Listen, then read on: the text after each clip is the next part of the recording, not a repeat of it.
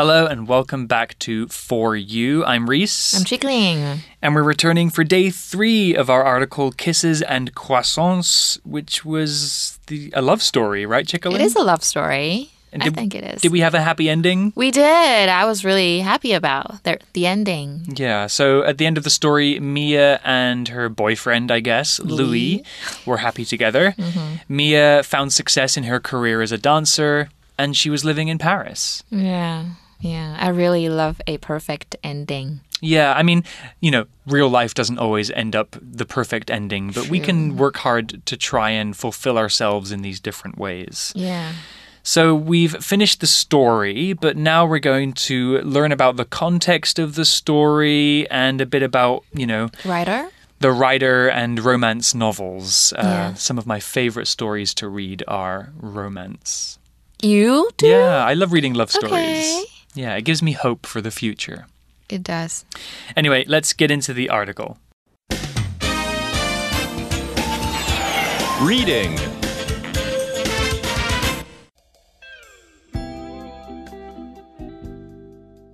Kisses and Croissants. Anne Sophie Jouhanneau's romantic novel Kisses and Croissants brings readers right into the city of love. It explores themes of life balance, dreams, and friendship. Mia has been devoted to ballet her whole life, leaving little room for anything else. Yet when she meets Louis, she learns the value of love and making time for adventure. She gets to experience romance instead of just working hard. Therefore, she learns to balance hard work with her own desires. She also learns that her original dream doesn't have to be her only dream. Life can change people's plans, but people can still find ways to be happy. Mia finds her heart set on a new goal that includes Louis.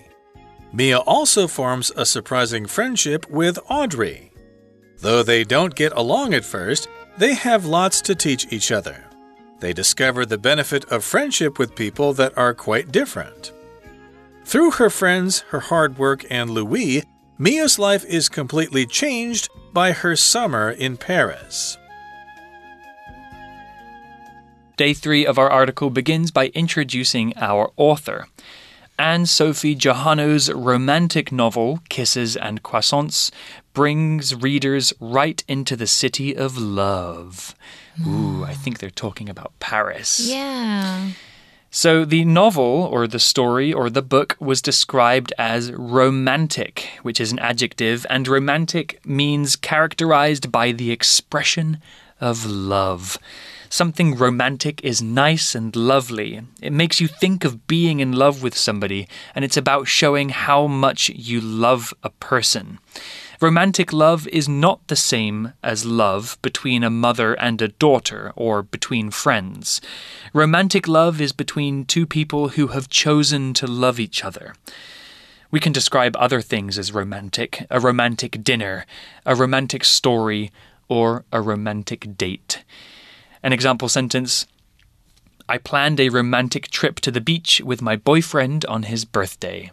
How romantic. What's your idea of a romantic date, Chicklin? Um, dining together, candlelit dinner. Ooh, so classic. Yeah, so classic. I know. So boring. No, it's nice. 所以 romantic 就是浪漫的或关于爱情的，那它的名词就是 romance。其实这个字我很喜欢，就是 it just makes me feel so in love。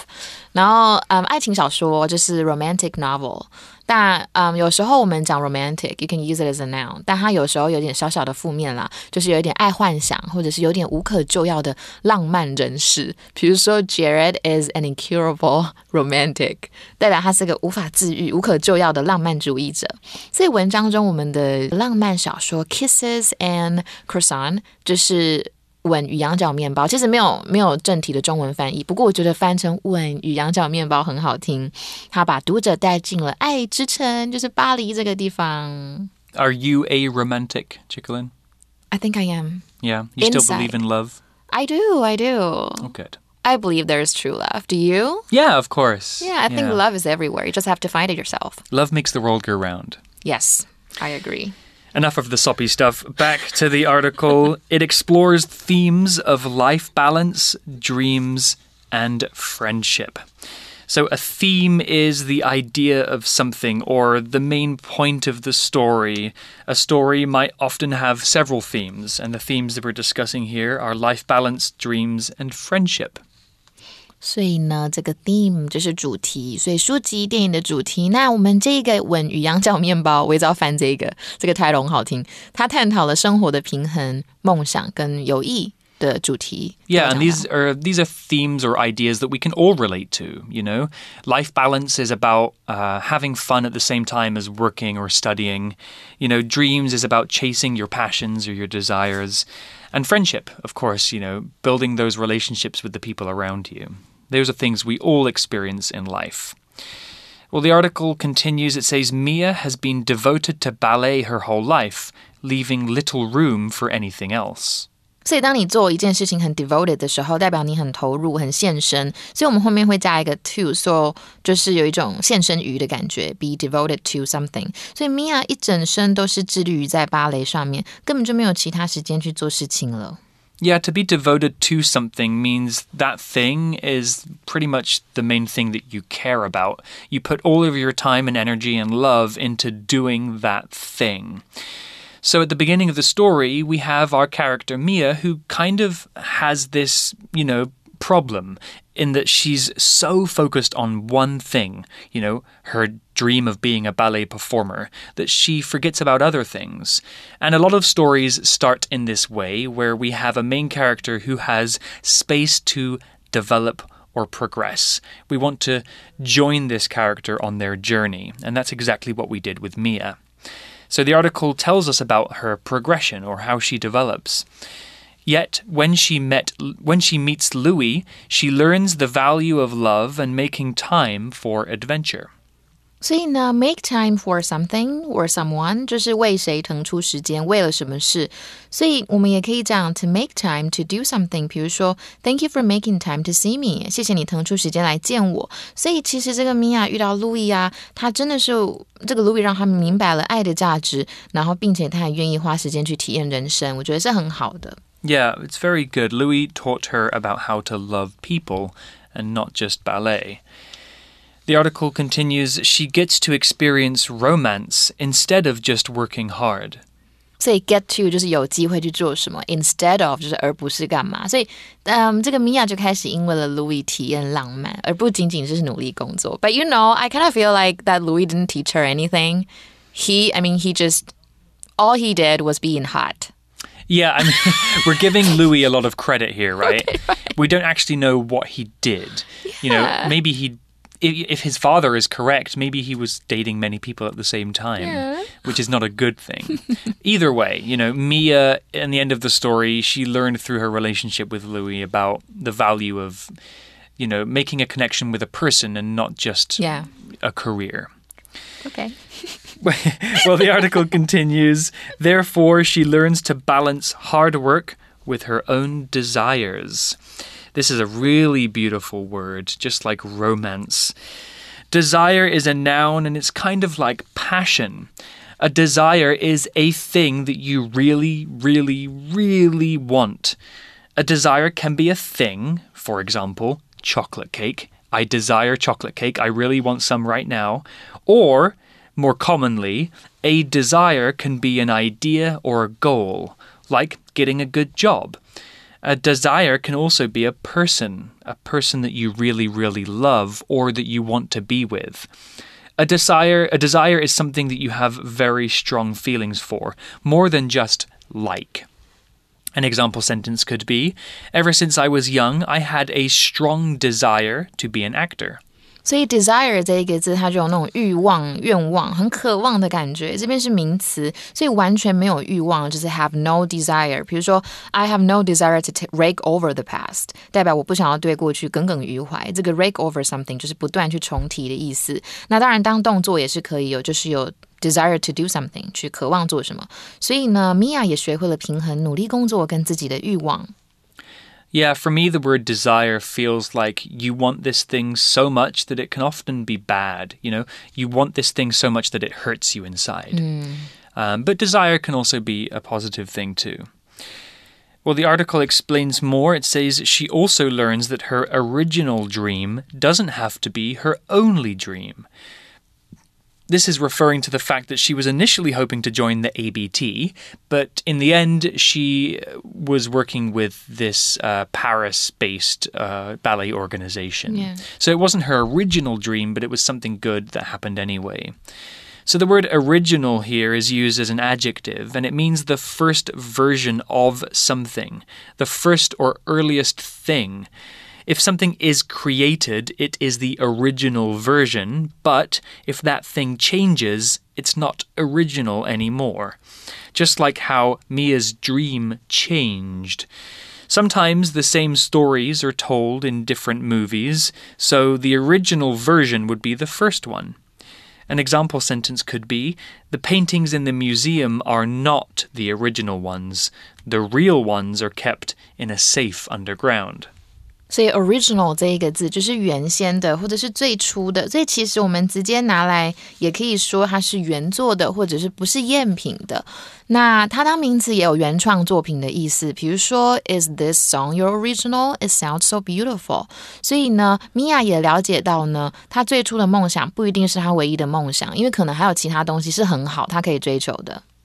So the article continues to teach us this important lesson. It says life can change people's plans, but people can still find ways to be happy. 所以呢，生活呢可以改变我们的计划，因为我觉得我们生活一直都是在变的嘛。不过我们还是可以找到快乐的方式。 True, you know, just like you told us yesterday, Chicklin, you know, you had this plan for an audition, you know, you had a bad accident, so you had to change your plans, mm. right? You had to kind of Accept it and move on. Exactly. There's no point dwelling on the past. Yeah. Well, the article continues with Mia finds her heart set on a new goal that includes Louis. 所以呢，这边我们出现的 find 不是真的找到东西哦。我们来讲一下不同的用法。呃，我们课文中大家之前学到就是找到、得到。所以比如说，Natalie hasn't found a suitable job yet，这是真的找到的意思。不过我们在文章中指的是发现、觉得的意思。我们后面是加上受词跟受词补语的。那我们来看一下句子：Jess finds it difficult to act normally around her crush. Do you think it's difficult? Yes, absolutely. Yeah, because you just feel uncomfortable. You don't want to do anything that offend them. 所以 Mia 呢，发现她的心定在一个新的目标上面，那其中包括她的爱 Louis。 Yeah, so her original goal was to join the ABT. But as life moved on, she realized that maybe she can have more than one goal, you know, to be successful in her career, but also to have a relationship with Louis. And another surprising aspect of the story is Mia also forms a surprising friendship with Audrey. So remember, in day one, we were introduced to Audrey as being her rival, you mm. know, her enemy. But in the end, they are friends and they work together. The article used the word form here. It said Mia also forms a friendship. To form is a verb and it means to gradually appear or develop, to grow into something. If something forms, it comes into existence, it starts to happen. So, if a friendship forms, that means it grows over time. If something forms, it doesn't usually happen suddenly, but slowly in time. You can form a friendship, you can form an idea, or you can form something more literal, like a schedule for classes. An example sentence could be After spending so much time together, a romantic love formed between Lisa and Mark. 所以 form 就是形成啦或养成的意思。那这个字当名词哦，当表格的意思。表格的话，你可以说 fill out a form or application form，指的就是申请表。那也可以指种类或形式啊，比如说 he thinks swimming is the best form of exercise。那老师刚刚说逐渐形成，其实我们把它当名词也有 take form 这个片语。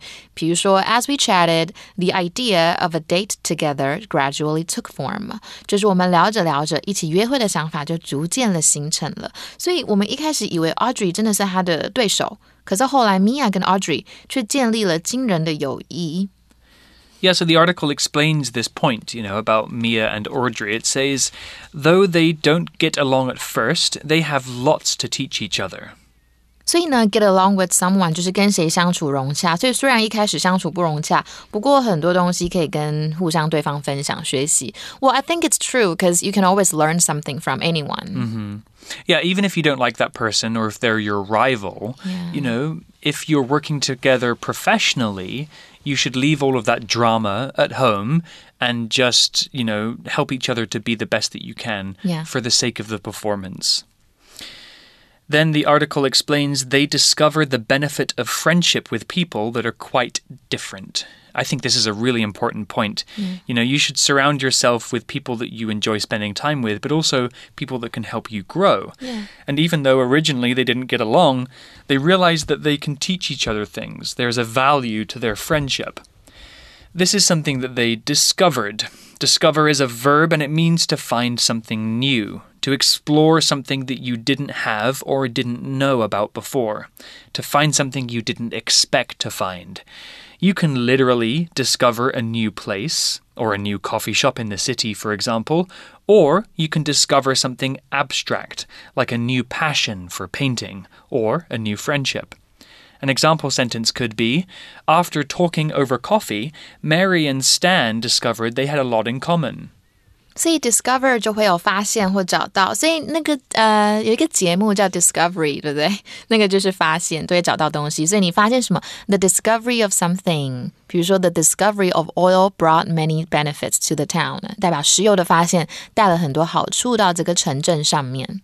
There's that word benefit again. So in the article, Mia and Audrey discovered the benefits of friendship. Benefit here is a noun and it's the good things about something. The good the good ways in which something can affect something else, an advantage or profit. For example, the benefits of exercise are that it keeps your body and mind healthy. The benefits of living in Taiwan are that it's safe and convenient. So the article explains that they discover the benefits of friendship. That means they find out that there are good things about being friends with each other. Here's an example sentence with benefit Eating spinach has many benefits. It's full of iron and even helps your eyes. 拍拍的 Sailor Man。 I love that show. 哎，me too。所以 benefit 就是益处跟好处。所以呢，老师刚刚说吃菠菜很多好处，我们使用名词这个字，可是形容词也是哦，它是 beneficial。所以什么对什么很有益，beneficial to something be 前面加个形容呃 be 动词。 It can be beneficial to share your feelings with someone you trust。所以呢，就是跟多多跟你信任的人分享情绪，其实是好的。所以呢，后来米娅也发现，跟不同的人交朋友也是有好处的。We can also use this word in a professional setting. Like if you get a new job, then uh, you should get some benefits with the job, which Yeah. are like additional good things that you can have uh, in addition to your salary. like day offs. Yeah, like vacation days, or you know, you might get a bonus. These kinds of things are benefits because they're good things about the job. like 福利的感觉。 Well, the article wraps up here. It says, through her friends, her hard work, and Louis, Mia's life is completely changed by her summer in Paris. 所以呢，哇，真的是很好的一个讯息耶！我觉得就是通过他的朋友，然后他很努力工作，跟遇到了卢伊，其实米娅在巴黎的夏天彻底的改变了他的生活，完全是个 brand new person。我觉得 Yeah, and that's a short amount of time for all of that to happen. Right? Summer is maybe two or three months at most. And she found love. She got into this amazing uh, dance school. She made a new friendship. That's that's a lot of development in one short summer. So what would- what do we learn from it? Well, the moral of the story is don't put all of your energy and love and focus into one thing. Yeah, You know, and move to Paris. move to Paris. That's good advice. Paris is a beautiful city and a very romantic city to be in. And I think another moral of this story mm-hmm. is that, you know, your life can change quite dramatically in a short time. If you work hard and if you explore new things, there'll be more opportunities for you to improve your situation. Mm-hmm. What a nice story. Yeah, I, I love it actually. Yeah, it's really inspired me, and I, I, I'm feeling very romantic and, and loved Okay. up. Good. Well, let's go to our For You chat question and finish off this three day article. For you chat? Welcome back. So, our for you question for today is What kind of person is the opposite of you, and what could you teach each other? What kind of person is the opposite of me? Well, I think when I think of my own weaknesses, uh, I think one thing I could be better at is being assertive, right? Assertive means like you are more confident Yeah. in standing up for yourself and like telling people what you want. Uh, so, you know, when I look for a partner, uh, or a lover, you know, somebody that I want to spend my life with, I think I'm looking for somebody who is more assertive than me. You know, they can make decisions because I can be quite reserved sometimes Or hesitant? hesitant yeah Okay. uh, you know if i'm in a restaurant I might, it might take me a very long time to decide what to eat or if i'm deciding where to go on vacation that's like a month long pro- process you know Okay. so somebody who could teach me to be more aggressive more assertive to stand up for myself well, well, but I, I think you're assertive. I mean, in terms of being or getting along with friends. yeah yeah i'm, I'm confident i'm outgoing i'm extroverted but when it comes to like making decisions Okay. sometimes i'm a bit indecisive Okay. Yeah, I so- get what you mean. someone to fill that gap would be a good complement to my personality i mean, think so you guys can be compatible. Yeah. You can 互补. Yeah, maybe I can teach that person to be a bit more um, considerate or reserved. You know? Yeah, yeah, yeah. Anyway, that's a big question. Yeah, We're going to ask you guys at home what kind of person is the opposite of you? What could you teach each other? Maybe you have some friends who have completely different personalities to you. You can think about what you've learned from each other. Yeah. Well, that's all the time we have for this three day article about kissing and croissants. Aw. We hope that you enjoyed the story as much as we did, and we'll see you next time. Bye bye. Vocabulary Review Romantic. Jack prepared a romantic dinner and lit candles. His girlfriend thought it was very sweet. Desire. Ryan had a strong desire to buy ice cream, but he stopped himself because he was on a diet. Original. The new phone lasts 36 hours before it needs a charge. That's 50% longer than the original model. Form. The two cats hated each other at first, but now I see a sense of trust forming between them. Discover. At the back of the temple, Travis discovered a secret door that led to a hidden room. Benefit. Being close to nature is one of the benefits of living in the countryside. 智慧小补帖。 Theme Devoted